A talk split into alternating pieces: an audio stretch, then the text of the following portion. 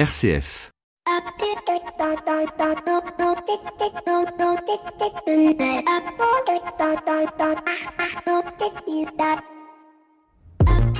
Bonjour à toutes et à tous. Cette semaine, je rentre de Vivatech, le salon des nouvelles technologies, et en parcourant les allées de ce temple de la connexion et des applications en tout genre, j'étais à la fois fasciné et angoissé. Fasciné parce que l'intelligence humaine est capable de produire par le nombre incalculable d'idées, d'innovations. Certaines disparaîtront peut-être faute d'un business model qui se tient ou d'un véritable marché pour la développer. D'autres deviendront des licornes, comme le sont devenus des Blablacar ou des Doctolib. Fasciné aussi du fait que le bien commun soit pris en considération avec un hall entièrement dédié à la tech for good c'est-à-dire à la technologie qui vise à un mieux-être de notre humanité. Mais j'ai été angoissé aussi, angoissé par toute cette débauche de moyens de communication et où on invite des startups qui servent à répondre à la démarche marketing du moment au détriment parfois de la startup elle-même afin de chercher peut-être de nouveaux marchés, de positionner l'entreprise comme séduisante. Mais si on creuse un peu, le sont-elles vraiment? Euh, Je ne vais pas ici faire mon journaliste à la capitale ou à la cache investigation, mais il est légitime de s'interroger sur cette démarche et pourquoi elles le font? Pourquoi gros groupes s'engagent. Est-ce uniquement de la philanthropie? Est-ce un moyen de contrôler de futurs potentiels concurrents? Est-ce le moyen de faire de la recherche et développement à moindre coût? Est-ce que c'est le moyen de cacher des dysfonctionnements internes de l'entreprise? Et surtout, quel est le retour sur investissement pour le grand groupe, pour la start-up? N'est-ce pas le risque de mettre sous perfusion certaines start-up et qui, si on les débranche, de les voir disparaître n'ayant pas eu le temps d'aller jusqu'au bout de leur idée? Autant de questions qui ont nourri mon angoisse sans altérer ma fascination pour un homme qui démontre au détour de chacune de ses allées une capacité à rêver imaginer, créer. Bienvenue dans l'écho des solutions. L'écho des solutions. Patrick Longchamp. Bonjour à toutes et à tous, très très heureux de vous retrouver cette semaine encore pour parler d'économie, d'écologie, de solutions, de territoire, car c'est en effet avec nos invités le thème de cette semaine. Nous allons creuser cette question des territoires apprenants.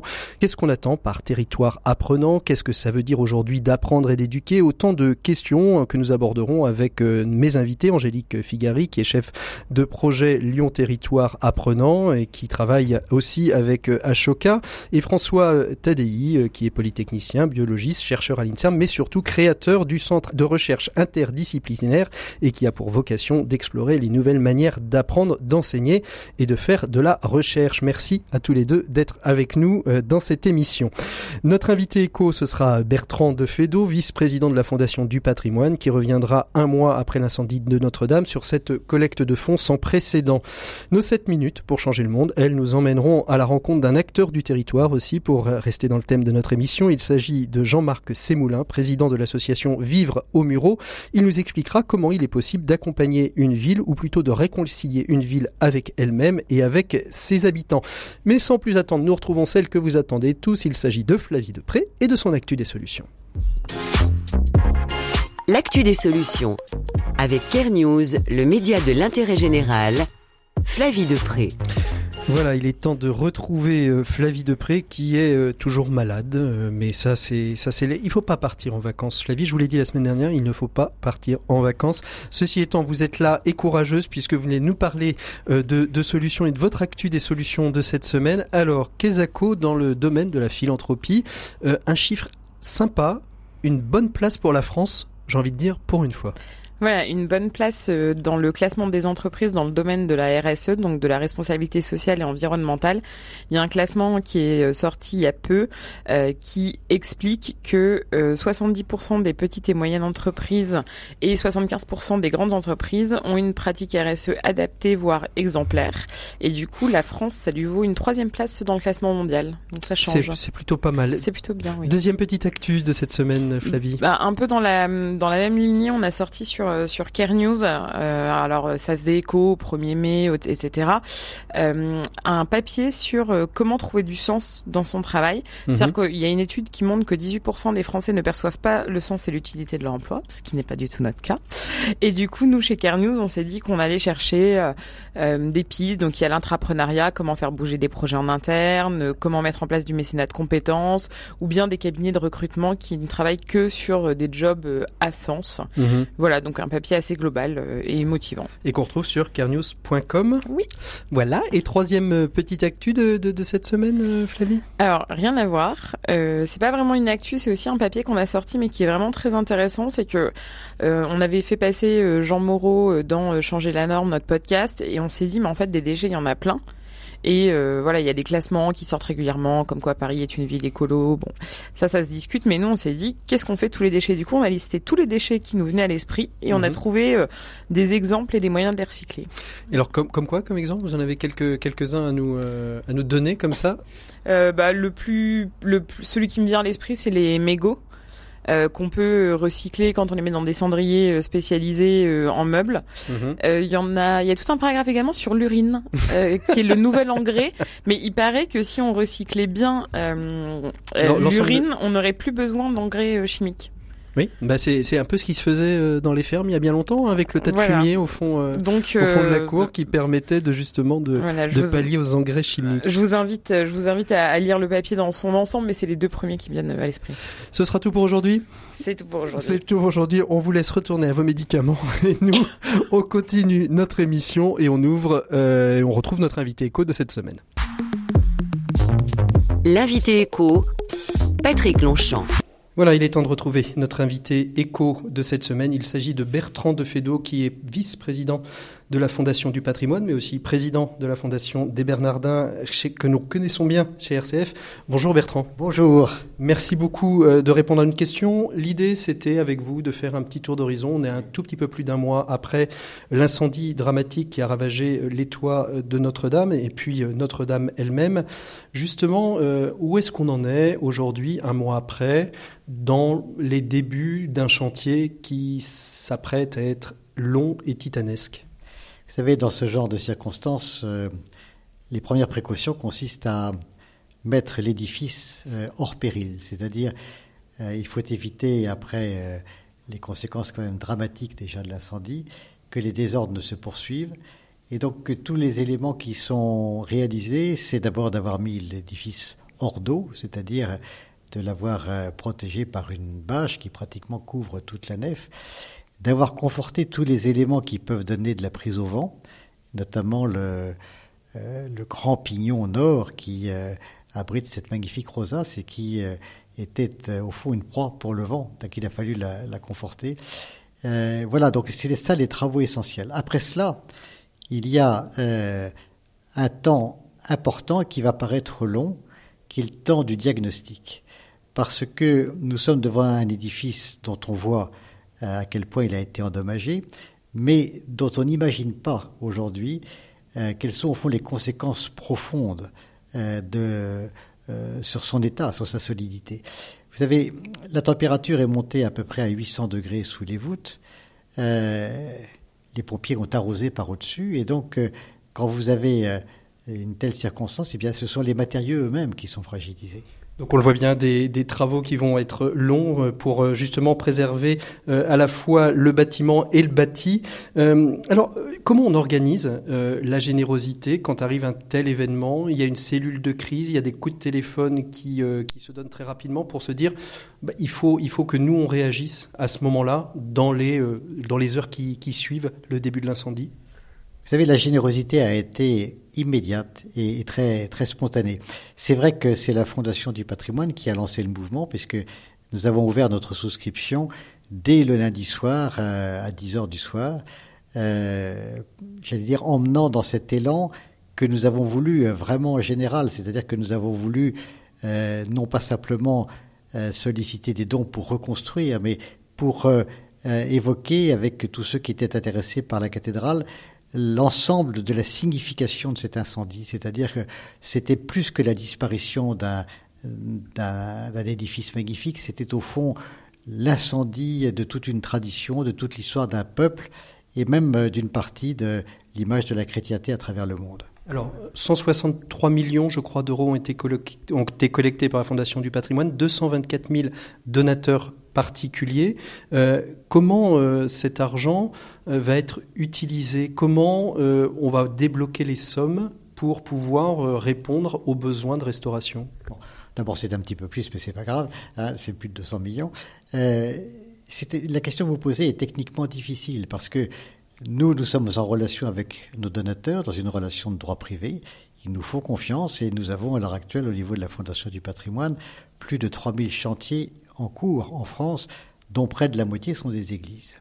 Et donc à chaque fois, nous avons des conventions avec nos donateurs et nous délivrons euh, les fonds au fur et à mesure de l'avancement euh, des programmes et en fonction de, évidemment d'une description de travaux. Là, on est dans un cas tout à fait particulier puisque l'État euh, va regrouper cet argent sur probablement l'établissement public qui va être constitué à cet effet. Et donc nous avons demandé avec les autres, notamment la Fondation Notre-Dame et la Fondation de France, que euh, cet argent soit transmis dans le cadre de conventions spécifiques, de façon à ce que nous puissions respecter nos propres engagements vis-à-vis de nos donateurs. Et ces conventions, elles concerneront à la fois les petits donateurs et les très gros donateurs, de façon à ce que l'on puisse véritablement alimenter euh, le chantier au fur et à mesure de son, de son déroulement. Alors pourquoi avoir arrêté euh, la collecte? On a reçu euh, dernièrement un communiqué de presse, vous avez communiqué à la presse que vous arrêtiez la collecte, ce que n'ont pas forcément euh, fait les, autres acteurs de collecte de fonds. On, l'a arrêté pour plusieurs raisons. La première, la plus pragmatique, c'est que la collecte était devenue un, petit ruisseau. Il hein. faut dire que l'essentiel, je crois, de ce grand mouvement de, de, solidarité avait produit ses effets. Mais surtout, la Fondation du patrimoine, elle a une vocation générale. Et comme je vous le disais tout de suite, on a pratiquement 3000 chantiers ouverts en France en même temps, qui vont euh, du lavoir euh, au calvaire, à la petite chapelle, etc. Et donc il n'y a aucune raison euh, de consacrer plus longtemps les fonds que nous recevons à la cathédrale alors que nous avons une multitude de demandes pour financer ces opérations qui sont également très proches du cœur de ceux qui les portent. Vous avez répondu à une partie de la question tout à l'heure en disant que l'ensemble des sommes récoltées vont être versées très certainement dans un budget d'un établissement public qui va être créé. Euh, mais s'il y a trop d'argent, puisque ce sont de l'argent fléché, hein, comme on dit, quand l'argent est fléché, il ne peut pas être utilisé à d'autres causes que celle pour laquelle elle a, été donnée. Euh, qu'est-ce qu'on fait de, cet argent qui, peut rester euh, à, défaut? Est-ce qu'il y aura une rétrocession de l'établissement public à la Fondation du patrimoine pour en faire usage sur d'autres projets? Qu'est-ce qu'on en fait de cet argent fléché? Alors, ce qui est très clair, c'est qu'il n'y aura pas trop d'argent venant des particuliers. Parce que quand vous regardez l'ensemble des dons qui ont été faits, il y a une, un très grand nombre de particuliers. Pour la, Fondation du patrimoine toute seule, c'est plus de 300 000 personnes, c'est énorme. Mais le montant collecté auprès des particuliers reste faible par rapport au très grand montant des gros donateurs. Et donc ce que l'on peut dire aujourd'hui absolument sans hésitation, c'est que tous les dons des particuliers seront affectés et affectés exclusivement à la restauration de la cathédrale de Paris et qu'on on fera avec les très gros donateurs des conventions spéciales, libres à chacun de savoir s'il veut aller au-delà, notamment travailler sur l'environnement de la cathédrale ou sur les autres cathédrales. Merci beaucoup Bertrand Fédot d'avoir été notre invité éco. Nous, on continue tout de suite notre émission. On retrouve François Tadei et Angélique euh, Figari pour parler éducation, apprentissage et territoire apprenant. À tout de suite. RCF, l'écho des solutions. Voilà, il est temps d'ouvrir notre dossier de cette semaine, les territoires apprenants. Qu'est-ce que c'est? Et pour nous accompagner dans cette réflexion, deux invités autour de cette table. Angélique Figari. Angélique Figari, bonjour. Bonjour. Merci beaucoup d'être avec nous. Donc vous êtes président de la Maison de l'Apprendre, chef de projet pour Ashoka de Lyon, territoire apprenant. On va voir un petit peu ce qu'il retourne de tout cela. Et puis euh, François Tadei, qui est biologiste, chercheur à l'INSERM et surtout fondateur euh, et directeur du, du CRI, le Centre de recherche interdisciplinaire. Bonjour François. Bonjour. Et puis merci beaucoup d'être avec nous parce que je sais que vous arrivez tout juste de Pékin et donc c'est un petit peu difficile euh, de retrouver ces marques euh, temporelles. Donc euh, merci mille fois d'être d'être là. je vais commencer un petit peu avec vous parce que en fait dans, dans territoire apprenant il y a, y a le mot apprendre et aujourd'hui on le voit bien il y a des réformes régulières de l'éducation nationale. On sent bien que la question des apprentissages est une question qui est, qui est au cœur hein, de, de la des politiques publiques. En tout cas on essaye de, de la réformer. Euh, aujourd'hui, euh, vous avez sorti un livre, hein, François Tadei, qui s'appelle Apprendre au XXIe siècle, qui est édité chez, chez Kalman Levy. Euh, est-ce qu'on doit vraiment faire la révolution de, dans, dans, le domaine éducatif? Est-ce que c'est c'est de l'ordre d'ailleurs de la révolution, c'est-à-dire passer de quelque chose qui existait à tout à fait autre chose? Moi, je suis un biologiste de l'évolution, donc j'aime autant penser l'évolution que, que la révolution. Mais en tout cas, ce qui est sûr, c'est qu'aujourd'hui, les machines apprennent. Et ça, c'est quand même très nouveau. On est donc en train, il y a au moins une révolution technologique, disons, par rapport à ça. Et euh, comment est-ce que nous, on se prépare à ce monde-là qui va profondément transformer euh, beaucoup, beaucoup de métiers euh, Il va probablement falloir apprendre différemment pour apprendre à faire des choses que les machines ne savent pas faire. Mhm. Or, ce qu'elles savent mieux faire que nous, c'est mémoriser et calculer, qui sont quand même deux fonctions qui sont très au cœur de notre système éducatif aujourd'hui. Donc, c'est pas que ce soit des choses inutiles, mais si on ne développe pas d'autres capacités, et l'humain, fort heureusement, en a beaucoup d'autres, on va finir par avoir un problème. Mhm. Alors, ça, ça, veut dire aujourd'hui que notre, notre système éducatif, il est plus du tout adapté. Il faudrait, euh, il faudrait vraiment le, le, faire évoluer. Vers, vers où faudrait-il euh, l'emmener? Bah, je pense que notre système euh, aujourd'hui, c'est essentiellement de la compétition des élèves les uns vis-à-vis -vis des autres pour la maîtrise des savoirs d'hier. Or, une bonne partie des savoirs d'hier, de toutes les manières, seront dans les machines, et euh, une bonne partie d'entre eux aussi risquent de devenir obsolètes avant même que ces élèves aient fini leurs études. Donc, il faut qu'ils aient appris à apprendre, ça c'est une certitude, mais il faut aussi qu'ils aient appris à faire des choses que les machines ne savent pas faire, comme euh, par exemple donner du sens. C'est partie mhm. des, des, choses qui sont très utiles dans, dans le monde euh, d'aujourd'hui des adultes. et comment est-ce qu'on peut donner du sens C'est pas des choses qu'on apprend aujourd'hui à l'école, malheureusement. Mhm. Donc, je pense qu'il y, y, a beaucoup de choses à, à faire par rapport à ça, et je pense qu'il faut apprendre à coopérer. Et il faut apprendre à coopérer pour euh, créer des solutions à partir des problèmes d'aujourd'hui pour penser le monde de demain. Mhm. Apprendre à apprendre, c'est un peu euh, votre votre leitmotiv. Ça veut dire quoi apprendre à apprendre? Ça veut dire qu'aujourd'hui, il faut euh, être en apprentissage permanent, il faut être en éveil. Euh, j'ai souvent entendu des gens dire qu'il faut donner des cours de culture générale. Moi, j'ai plutôt tendance à penser qu'il faut donner des cours de curiosité générale. Oui, tout à fait. Je pense que partir du questionnement, c'est extrêmement important. Hein, on le sait depuis au moins Socrate, donc c'est très nouveau. Euh, donc mais pour un retour à la, à la, à la maïotique, la... exactement. Je pense que c'est essentiel de. Je pense qu'un jour, on, on, évaluera probablement euh, les jeunes plus sur leur capacité à questionner l'existant que sur la capacité à, connaître les réponses d'hier, qui de toutes les manières sont dans les machines. Mmh. Angélique Figari, vous, quand vous êtes euh, vous êtes engagé hein, sur Lyon Territoire Apprenant, vous avez un parcours plutôt euh, euh, dans, dans le domaine du social. Vous avez accompagné justement euh, des, des, jeunes, des enfants. C'est ça qui était un petit peu le déclic pour vous de d'essayer de, de, trouver un élément de synthèse qui lirait à la fois l'éducationnel, les projets de territoire, les apprentissages? Alors je crois que le point de départ, c'est d'apprendre à se connaître et euh, d'apprendre quelles sont les compétences qui sont particulièrement développées et qu'on peut mettre au service mhm. de l'intérêt de tous. C'est prendre part à la vie de société, c'est prendre part à la collectivité et c'est d'autant plus important et ça fait d'autant plus sens quand c'est à l'échelle du territoire sur lequel on vit, on évolue et où on est amené à rencontrer tout au long mhm.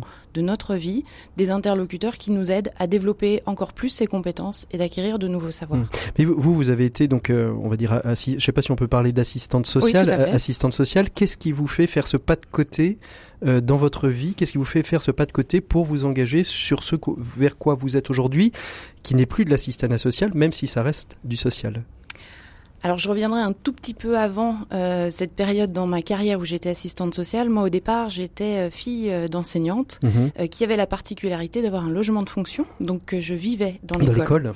Et le décloisonnement en fait je l'ai subi, enfin en tout cas je l'ai connu toute ma vie, puisque j'étais dans un espace où à la fois j'apprenais, je rencontrais d'autres enfants, mais aussi où je vivais et où j'étais amenée à faire des rencontres euh, de la vie sociale. Donc ça, ça a été pour moi un paramètre de départ. On était sur des choses innées et qui euh, ne m'ont pas du tout euh, imposé de faire un pas de côté puisque mhm. c'était la vie dans laquelle j'ai été amenée à grandir.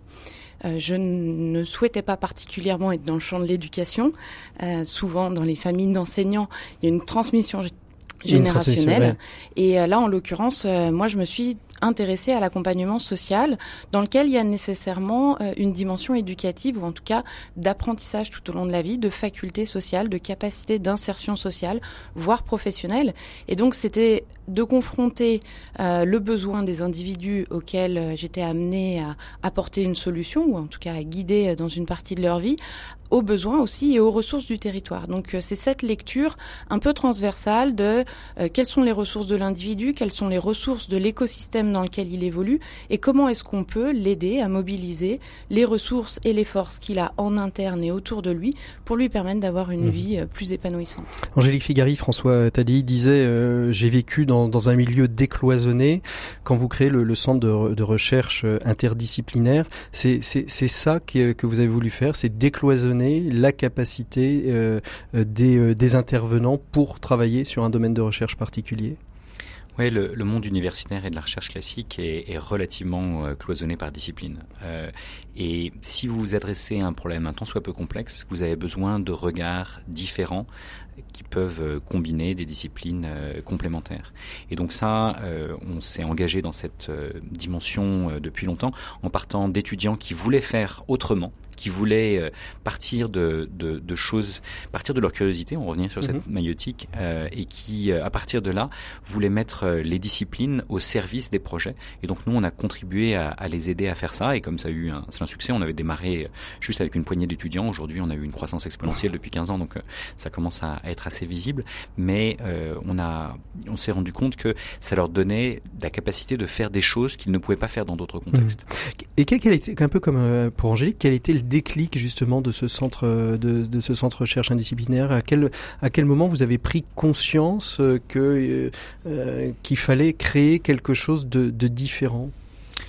Il y a peut-être deux moments clés. le 11 septembre 2001, je suis à New York et je vois les tours tomber. Donc j'étais un peu dans ma tour d'ivoire jusque-là. Je me suis dit, OK, qu'est-ce qu'on fait pour en sortir et, et, pour avoir un impact positif sur le monde? Parce que typiquement, des technologies, en l'occurrence l'avion, peut être détourné pour euh, des choses qui peuvent être assez horribles. Euh, Est-ce qu'on peut euh, penser euh, différemment et inviter les, les, les étudiants et les chercheurs à penser différemment? Et puis quelques années plus tard, euh, mon fils arrive en maternelle, sa maîtresse me dit, euh, pardon, en, primaire, sa maîtresse me dit, il est charmant, mais il pose des questions. Et là, à partir de là, je me suis posé des questions sur le système éducatif. C'est vrai, on, ne pose pas de questions à l'école, bien évidemment. On, on, est là juste pour euh, recevoir l'enseignement des, des, instituteurs. Mais c'est quelque chose qui est, et vous avez d'ailleurs en 2018 un remis un, un, un rapport à, à, trois ministres d'ailleurs. C'est ça qui est intéressant, c'est que vous l'avez pas remis simplement au ministre de l'Éducation nationale, mais vous l'avez remis aussi au ministre du Travail, au ministre de la recherche, euh, la recherche et, et des universités euh, et de l'enseignement universitaire. Vous leur avez fait quoi comme proposition Et est-ce que c'est encore un rapport qui va aller prendre la poussière ou est-ce que vous sentez, vous, une appétence politique à faire bouger la norme et les choses? Bah, Je pense qu'il y a tout un tas d'acteurs, euh, non seulement dans les ministères, mais aussi sur le terrain. Euh, Lyon est un bon exemple aujourd'hui, qui euh, veulent s'approprier euh, une partie des recommandations du rapport. Hein, le rapport, le titre, c'était vers une société apprenante. Mhm. Comment est-ce qu'on peut co-construire un écosystème d'apprentissage très différent dans lequel, dès quelqu'un a appris ou innové, quelqu'un d'autre va pouvoir apprendre et innover beaucoup plus facilement? Donc, euh, par exemple, l'UNESCO, avec dirigé par Audrey Azoulay, est en train de nous inviter à réfléchir sur le concept de planète apprenante. Donc, on voit bien que c'est territoire apprenant. Ça peut être au niveau d'une métropole, ça peut être au niveau d'un pays ça peut être au niveau de la planète.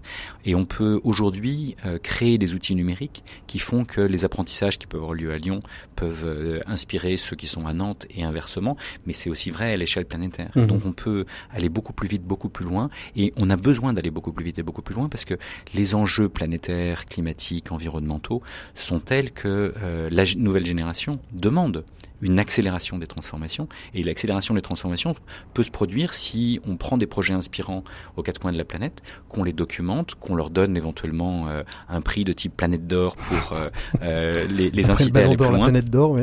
Voilà, en disant euh, voici des projets qui sont remarquables. On veut non seulement euh, leur donner un, un, petit coup de pouce, mais on veut éventuellement les aider à être beaucoup mieux documentés pour que d'autres puissent s'en emparer à l'autre bout de la mhm. planète, de façon à, à avoir des transformations beaucoup plus rapide et beaucoup plus profonde. Toute la philosophie d'Ashoka, hein, finalement, la, la, capacité à dupliquer, c'est ça, Angélique? C'est exactement ça, à dupliquer et également à travailler sur le changement d'échelle. C'est-à-dire que on identifie tout un tas d'acteurs qui euh, ont des solutions innovantes et qui adressent une réponse à des enjeux de société. Néanmoins, ça peut être des personnes plutôt isolées, ça peut être sur des territoires limités.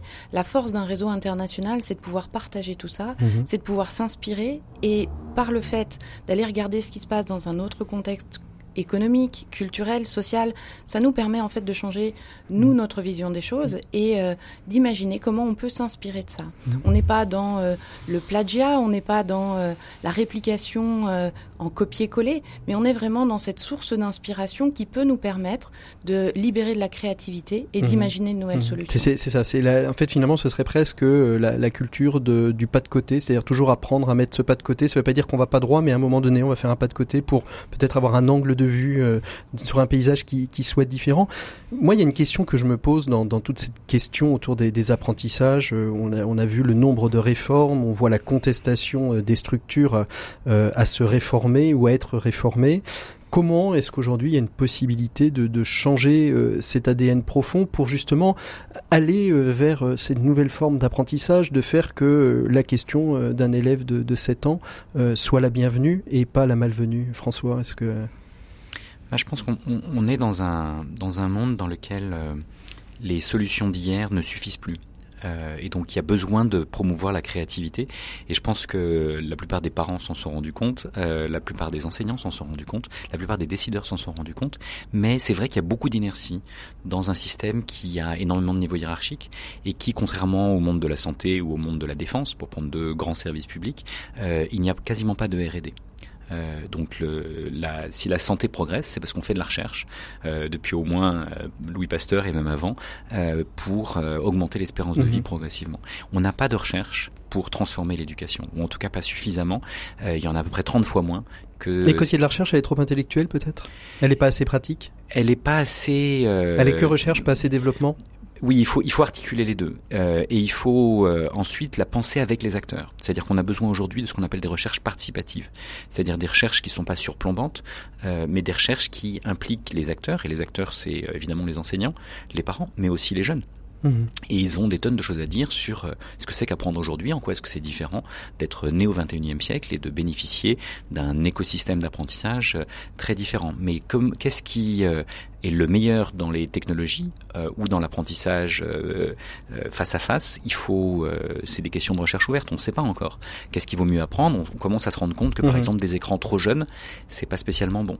mais ça ne veut pas dire qu'il faut jamais de technologie. Donc comment est-ce qu'on apprend progressivement à tirer le meilleur Est-ce que ça, est-ce que ça veut dire à un moment donné que finalement, en, en, en fonction des écoles, des territoires, les, les pédagogies les manières, la manière d'apprendre peut changer, peut évoluer. C'est-à-dire que on n'aurait pas une unification euh, des apprentissages sur l'ensemble du territoire. Mais je pense qu'il peut y avoir des, des, choses qui localement sont différentes, mais qui au niveau un peu plus méta sont communes. Hein, je mmh. donne un exemple. La meilleure école du monde d'après la fondation Lego se trouve en Haïti c'est intéressant. C'est pas dans le 16e arrondissement, c'est pas non plus à Singapour ou à Helsinki. Euh, et euh, alors pourquoi est-ce que c'est la meilleure école du monde? En fait, parce qu'ils partent des problèmes locaux mhm. et les enfants deviennent des changemakers, des des, ils des, ont des changeurs de, monde. Un, un, fellow d'Ashoka qui euh, qui d'ailleurs euh, a mené ce projet et euh, ils apprennent à comprendre les problèmes locaux et à leur trouver des solutions. Et ils font ça de 6 à 18 ans et progressivement, ils développent des capacités de coopération, d'empathie, de créativité, mais aussi des capacités à connaître les technologies pour les mettre au service de leur projet. Mhm. Et donc euh, un problème comme ça, évidemment c'est pas le même problème qu'on a en Haïti euh, ou à Clermont-Ferrand, mais euh, néanmoins on doit pouvoir s'inspirer de ces méthodes parce que la créativité, où qu'on soit sur la planète, on va en avoir besoin. Mhm. L'esprit critique, où on soit sur la planète, on va en avoir besoin parce qu'on est inondé de fake news et de tout un tas de choses. Alors, on va, je vais vous proposer de, découvrir un de, un de nos invités. C'est 7 minutes pour changer le monde. Je sais pas s'il est territoire apprenant. En tout cas, il a, il a réfléchi à cette idée que finalement euh, ce qui était bon pour l'homme dans l'insertion professionnelle euh, pouvait être bon pour une ville. Il s'agit de Jean-Marc Sémoulin, c'est notre invité des 7 minutes pour changer le monde.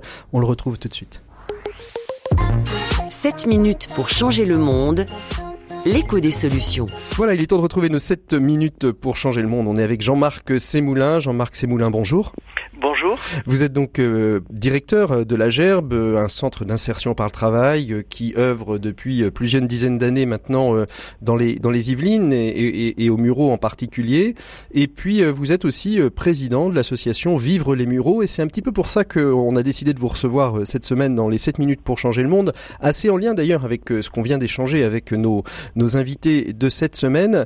Vivre les Mureaux, Jean-Marc Chemoulin, si j'ai bien compris, hein, le concept, c'est se dire ce qui fonctionne pour l'humain dans l'insertion par le travail, pourquoi ça ne fonctionnerait pas à l'échelle d'une ville, pour une ville? Finalement, est-ce qu'une ville est une personne? C'est ça un petit peu le travail que vous avez voulu faire avec les Mureaux? Alors voilà, on, ça peut se résumer comme cela. Donc dans le cadre de, de l'association d'insertion, en fait on est basé sur Équevilly mhm. et on remet en poste 30 personnes à l'emploi chaque année. On s'est rendu compte qu'en fait pendant le même, la même durée, il y avait le double ou le triple qui perdait son emploi sur le secteur. Donc c'était vraiment un électrochoc il y a deux ans de se dire mais en fait on va aller dans un mur si pendant qu'on remet à l'emploi des personnes et bien sur le même secteur, il y en a plus qui, euh, qui le perd, mhm. euh, ça va mal finir. Et, euh, et en fait, l'intuition qu'on a eue, c'est de se dire, mais la ville des Mureaux, donc qui est juste à côté et duquel on a beaucoup de personnes qui nous arrivent, a un peu les mêmes symptômes qu'une personne en insertion, mhm. avec une image dégradée même pour les habitants d'elle-même, en fait, avec des habitants qui, qui se disent, bah, comme ils sont là, ils ne pourront rien faire. voilà, des jeunes qui sont un peu euh, marqués par, par ce territoire et cette vue, des CV qui, euh, quand tu arrives dans une entreprise, bah, ça vient des mureaux, ça va directement à la poubelle. Voilà, des personnes autour, dans les villages autour, qui euh, à qui ça ne viendrait même pas l'idée de se dire je vais aller faire un restaurant ou un ou un cinéma au Mureaux. Mhm. Voilà, et puis il y a un cumul de problèmes, on va dire de différentes manières. Voilà, et une image euh, vraiment marquée dans les médias. Euh, donc, donc ce, qui est, assez intéressant, ce que vous dites, c'est que euh, au départ, le déclic finalement de, de la création de l'association que vous présidez, Vivre les Mureaux, c'est que il y avait 30 personnes qui repartaient dans l'emploi à EQVI ou dans, dans, le secteur, et que dans le même temps, on va dire sur ce même territoire, il y avait ce 30 autres personnes qui elles-mêmes étaient 60 personnes pardon qui étaient donc c'est à dire qu'il y avait un déficit de, de 30 personnes. Alors comment justement vous, vous, vous qui vous avez avez fédéré autour de vous euh, pour euh, justement créer cette association Et puis, euh, quelles ont été les bases? Qu'est-ce que vous avez posé comme base pour démarrer cette expérimentation? Alors, donc l'intuition, c'était de se dire si ça se trouve, une ville réagit comme une personne, et la méthodologie que l'on a sur une personne, si on la teste au niveau d'une ville, ça peut peut-être marcher. Mhm. Alors le premier point, ça a été d'aller voir d'abord les habitants avant d'aller voir les institutions, parce qu'on se disait si, euh, si tout le monde est d'accord, qu'on a des financements, qu'on a des institutions avec nous, mais que les habitants ne, ne rentrent pas dans le projet, en fait, ça ne servira pas à grand-chose. Donc c'était d'abord d'en faire un projet citoyen et de voir s'ils étaient euh, partants. Mhm. Donc le, le, point de départ, ce n'est pas de partir de quels sont les problèmes et d'essayer de creuser, puisque sinon on va s'enliser dans euh, dans la liste de tous les problèmes, c'est de partir à l'inverse de euh, quels sont nos atouts, qu'est-ce qu'on sait faire et euh, qu'est-ce qu'il y a qui marche sur le territoire. Alors qu'est-ce qui marche sur le territoire des Mureaux? Alors quand on pose la question au démarrage, par exemple, on a été voir les jeunes euh, au pied des quartiers, mhm. au pied des immeubles, et on leur disait, alors voilà, la ville des Mureaux va devenir touristique, parce qu'il fallait mettre un peu de piment, et c'est la base du projet, c'est de dire on va devenir une ville du plein emploi, et entre autres par le tourisme. Mhm. Qu'est-ce que vous feriez faire? Alors, bien sûr, la première réaction, c'est de rire en se disant euh, comment ça, des touristes au Muro, c'est tellement improbable. On disait, mais imaginez là juste, on vous confie trois personnes, qu'est-ce que vous feriez avec elles? Parce que vous n'avez pas resté comme ça avec elles. Et, euh, et, là, à plusieurs reprises, par exemple, ces jeunes nous ont dit, ah mais en fait, s'ils goûtent le plat des mamans, euh, ils vont revenir. Et alors, on a creusé, par exemple, ce point-là. Euh, on a été goûter le plat des mamans, assez fabuleux, et euh, on a découvert qu'il y avait une appli mobile qui s'appelait euh, Visite, qui est maintenant à racheter son concurrent américain qui s'appelle EatWith et qui permet de faire des repas chez l'habitant. D'accord. Donc, comme Blablacar, en fait, je, je, réserve et je peux aller voir. Et une des forces que l'on a au Muro, c'est de dire mais on a 100 nationalités différentes. Mhm. Et plutôt que de le voir comme un problème, c'est de dire mais c'est une chance inouïe les Français sont pas très bien euh, euh, cotés en fait sur l'accueil. Ça, c'est pas forcément quelque chose qu'on sait faire. Eh bien, au Muro, on a cette chance d'avoir 100 nationalités, dont beaucoup et pas, et pas beaucoup de Français. voilà. Et beaucoup qui ont le cœur sur la main et qui ont un accueil extraordinaire. Mhm. Alors, une fois qu'on a posé ce diagnostic, qu'on a regardé un petit peu euh, finalement qu'est-ce qui fonctionnait bien, c'est bien de, l'avoir euh, de l'avoir noté, de d'avoir une, stratégie, mais comment on la comment on la déploie, comment on la met en place, euh, parce que qui dit, alors c'est peut-être des, des, clichés, des images, mais qui dit les Mureaux dit un certain nombre peut-être très minoritaire de zones, de quartiers qui sont problématiques, qui sont difficiles. Comment justement on aborde cette, euh, cette, cette dynamique pour que ce soit euh, l'ensemble des citoyens d'une ville qui s'emparent de, de ce projet et pas simplement la lubie d'une association et ou d'une municipalité?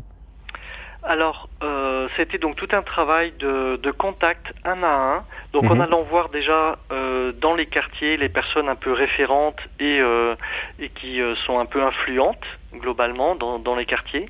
On a aussi été voir euh, les églises et les mosquées. On est euh, sur les Mureaux, par exemple, une, euh, une ville sur laquelle, donc de 32 000 habitants, et sur laquelle il y a à peu près 10 000 pratiquants de l'islam et de, de toutes confessions confondues. confondues. Mhm. Et c'est dire jusqu'à maintenant, on disait un petit peu, ben, comme une ville est laïque, euh, bah vous, on vous, on vous met de côté. voilà, vous n'existez pas. Donc c'est-à-dire qu'en fait, vous avez pris tous les, un petit peu tous les corps intermédiaires euh, de, de, relais que, tous les acteurs, tous les acteurs euh, qui peuvent être un peu les relais de cette politique, euh, de cette idée, de cette nouvelle, de ce nouveau visage des, des, des Mureaux. vous avez donné quoi comme, comme objectif? On arrive un peu au terme de, de cette interview. Vous avez donné quoi comme, comme objectif, Jean-Marc Sémoulin, pour les Mureaux? dans lequel chacun qui rentre dans, le, dans la dynamique, en fait, c'est euh, d'arriver au plein emploi en 7 ans. Mmh. Donc ça, c'est l'objectif principal. On a créé pour ça donc euh, une association qui s'appelle un PTCE, pôle territorial de coopération économique, et qui a été lancée avec 125 membres. Donc en ayant des associations, des habitants, des entreprises, des chantiers d'insertion, des collectivités, euh, des communautés euh, religieuses, l'ensemble en gros de tous les acteurs des Mureaux qu'on essaye de fédérer autour de ce projet incroyable de se dire dans sept ans on est au plein emploi. Mmh. Et, très rapidement pour terminer, il faut aussi travailler euh, la communication, les médias, parce que vous nous racontiez une petite anecdote il y a quelque temps en disant Monsieur Macron vient inaugurer une médiathèque et le Parisien titre Macron au Mureaux, une voiture brûlée voilà une, une arrestation. Euh, du coup, voilà, c'est vraiment de faire un travail avec les médias, de les pouvoir les inviter, de leur faire découvrir la ville, et puis de faire cette veille pour euh, voilà quand, quand un euh, alors c'était pas le Parisien, mais je mhm. vais pas nommer lequel c'était.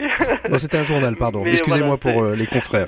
Voilà, mais euh, voilà, c'est du coup de leur dire, mais est-ce que vous connaissez bien la ville? Venez voir, et puis nous on va vous faire visiter, et vous montrer aussi d'autres choses.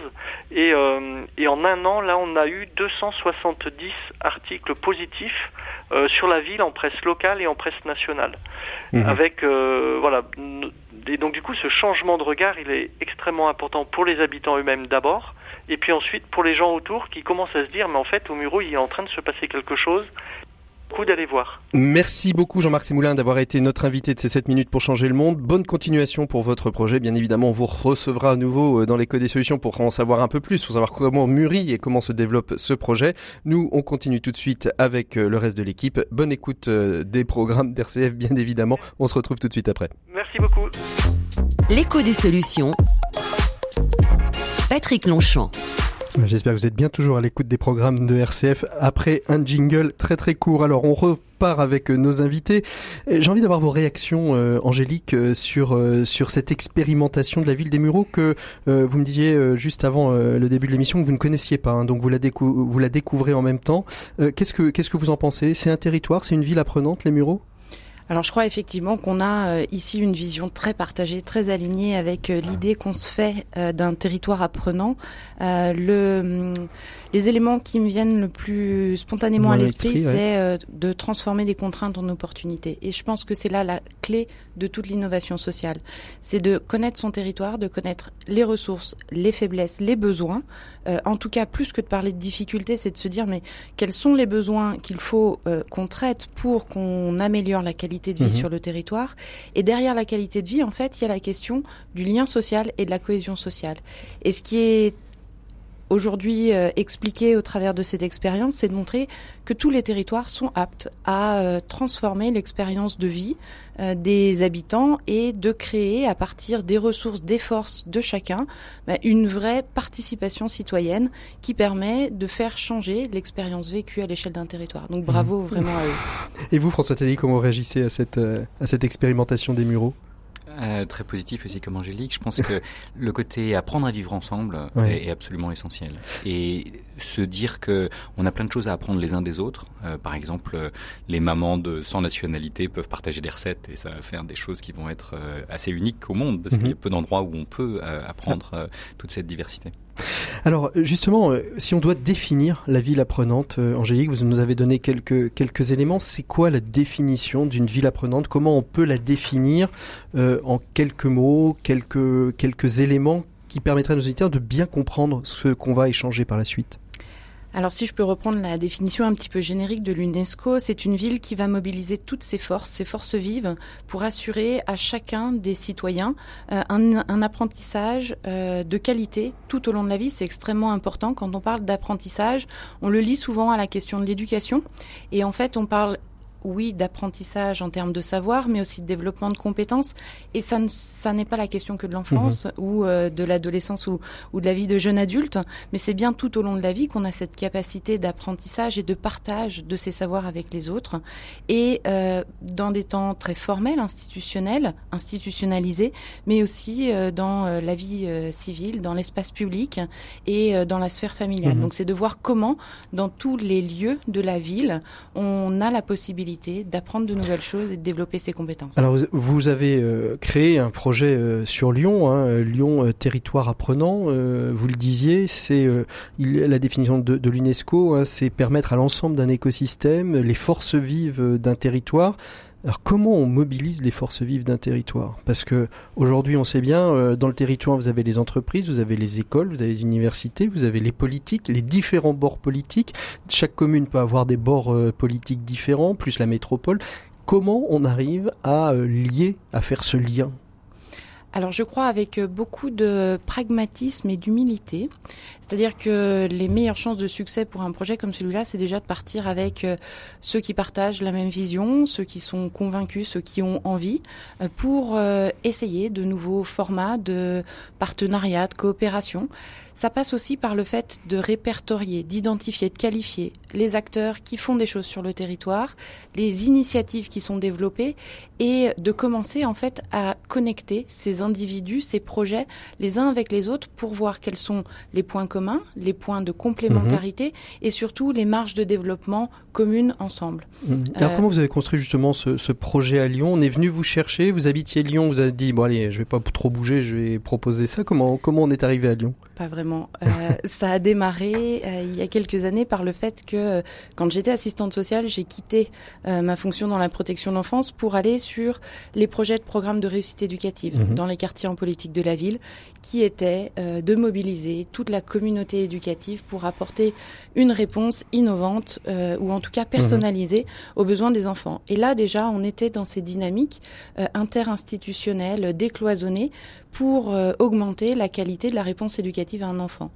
Euh, par la suite, j'ai évolué sur un poste de direction dans un service jeunesse, des politiques jeunesse, sur une commune de la métropole et j'ai développé avec un principal de collège que je salue, Monsieur Roche, euh, un projet de périscolaire au collège. Mhm. ce qui n'était pas forcément prévu euh, par, la, loi. Voilà. Euh, néanmoins, ça a été euh, autorisé, facilité par l'institution, l'éducation nationale et bien sûr la ville sur laquelle ce collège était implanté. Et ce projet a été repéré et sélectionné par Ashoka. Mhm. Donc en fait, moi, j'ai intégré le réseau Ashoka en tant que Change Maker School, donc innovateur dans le champ de l'éducation, mhm. dans le réseau Ashoka.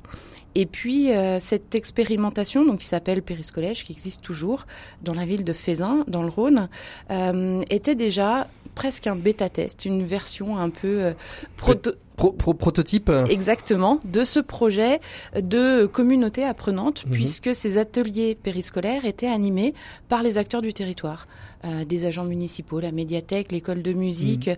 la police municipale, les pompiers, les entreprises du territoire, pour permettre aux enfants de développer des intelligences multiples et surtout de les confronter à des formats d'apprentissage complémentaires. Mhm. Euh, en tout cas, je crois que la plus-value la plus significative de ce projet, c'était que les compétences qu'ils développaient sur ce temps-là étaient reconnues et reprises par le conseil de classe pour que l'école puisse, dans le parcours de validation de leurs euh, connaissances et compétences, reconnaître ce qu'ils faisaient aussi en dehors de mhm. l'école. C'est-à-dire qu'il n'y avait pas juste le, bulletin scolaire avec, euh, avec les différentes matières principales, maths français, mais aussi une validation euh, finalement d'acquis d'expérience, hein, les fameuses VE qui existent déjà, mais on s'en est, inspiré au, plus, au plus proche euh, de, de l'âge scolaire en fait. Hein. Et euh, certains parents ont pu comme ça euh, revenir vers nous en nous disant mais c'est la première fois que je vois apparaître une mention positive et de félicitation pour mon enfant sur son bulletin mm. scolaire il n'est pas nul. C'est ça, c'est ça. Mais ça, c'est ça, c'est un peu le propre hein, de, on va dire, 2-3% de la population. François, vous, me dites si je me trompe, 2-3% de la population euh, scolarisée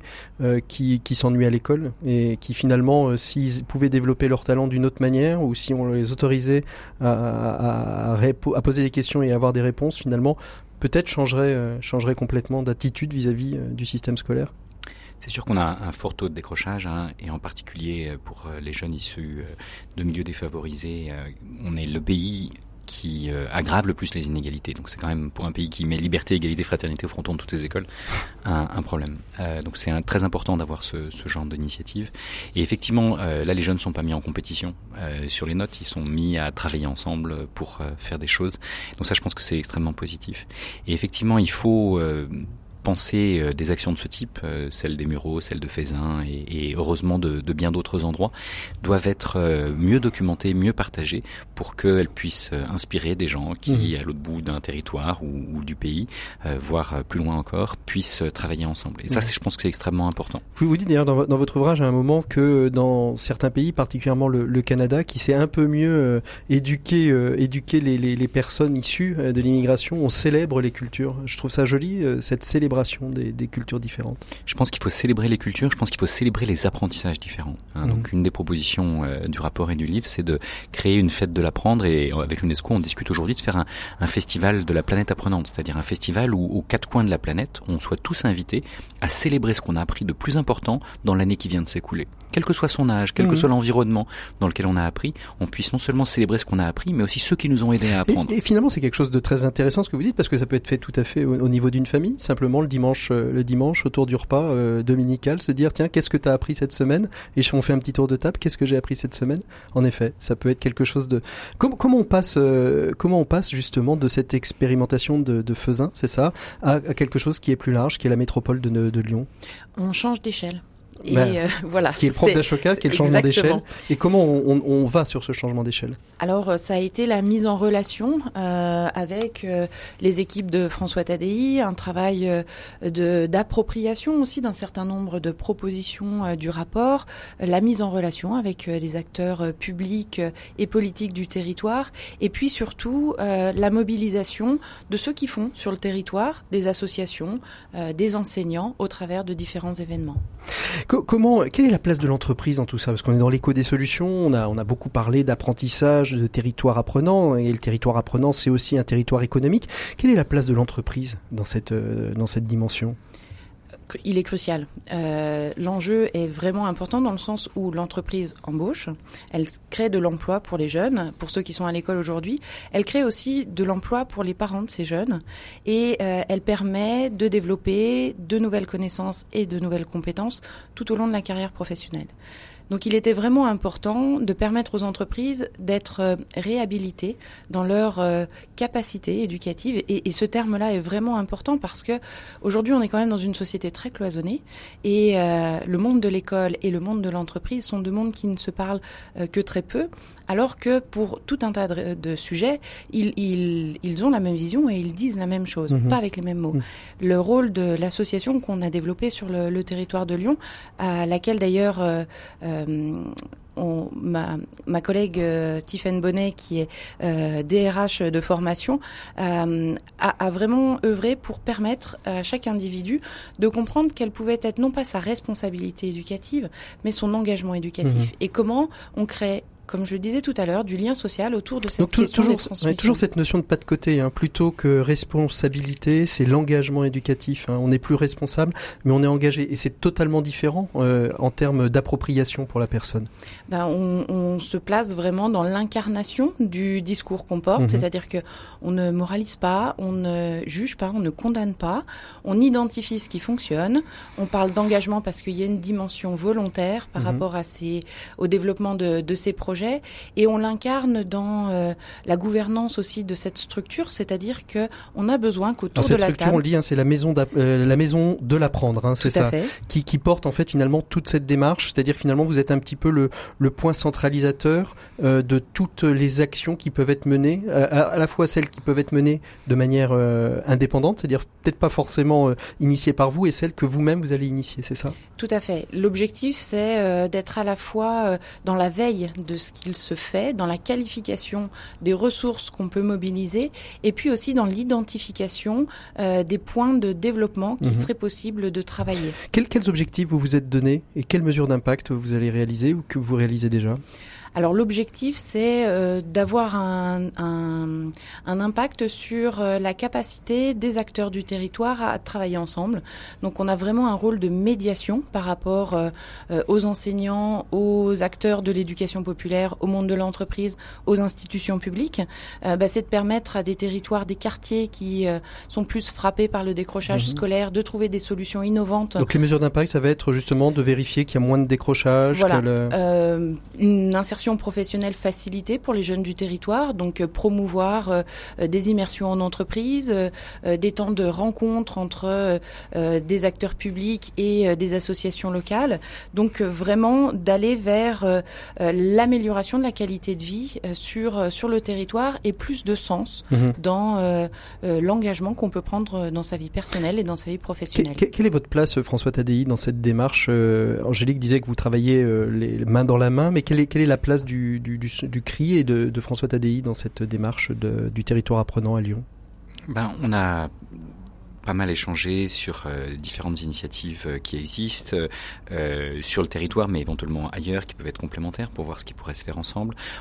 J'ai aussi eu le plaisir de rencontrer la rectrice, de rencontrer le président de l'université, de rencontrer le président de la métropole, de, de les aider à comprendre pourquoi est-ce que s'ils savaient se mettre autour d'une table tous ensemble, ils pourraient faire des choses qui se produisent peut-être pas encore suffisamment. Et parce que vous avez la légitimité un petit peu du, du chercheur pour pour faire ça, parce que Angélique aurait très bien pu le faire aussi. C'est la légitimité du chercheur, des travaux initiés par le CRIC qui vous donnent cette capacité, qui donnent la capacité de développer euh, ces synergies entre ces grands acteurs institutionnels du territoire?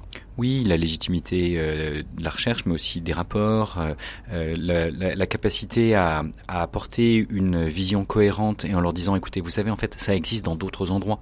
Et donc, en fait, ce qu'on vous propose, c'est pas quelque chose qui vient de nulle part. L'UNESCO promeut l'idée de ville apprenante depuis un certain nombre d'années.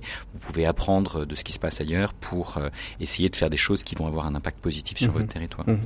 Merci beaucoup à tous les deux d'avoir été nos invités. Juste une dernière question. Euh, un bon conseil, une bonne idée à donner à nos auditeurs s'ils veulent euh, s'engager dans cette démarche de, l'apprendre à apprendre alors je crois que ça serait d'être audacieux euh, de croire effectivement en ses intuitions et euh, à son envie euh, d'essayer de nouvelles choses. Voilà, soyez audacieux. Et vous, François? Le 24 janvier, c'est la Journée internationale de l'éducation. Et ce qu'on voudrait, c'est que cette festival de la planète apprenante puisse être célébré par tout un chacun. Et donc chacun peut, dans sa famille, dans son association, dans son territoire, dans son école, dans son université, dans son entreprise, organiser un moment de célébration de ce qu'on a appris à titre individuel, mais aussi Le Téléthon des apprentissages Exactement. Merci beaucoup à tous les deux d'avoir été nos invités de l'écho des solutions. Nous, on se retrouve la semaine prochaine. La semaine prochaine, c'est un presse club. C'est le dernier lundi du mois. On reviendra sur quelques sujets d'actualité et il y en aura, puisque euh, la veille, nous aurons eu les élections européennes. Nous verrons bien les sujets que nous aborderons. Je vous souhaite une très très et très très belle écoute des programmes de RCF. Euh, puis en attendant, vous pouvez nous retrouver sur rcf.fr et sur toutes les bonnes plateformes de podcast. À très bientôt. Au revoir.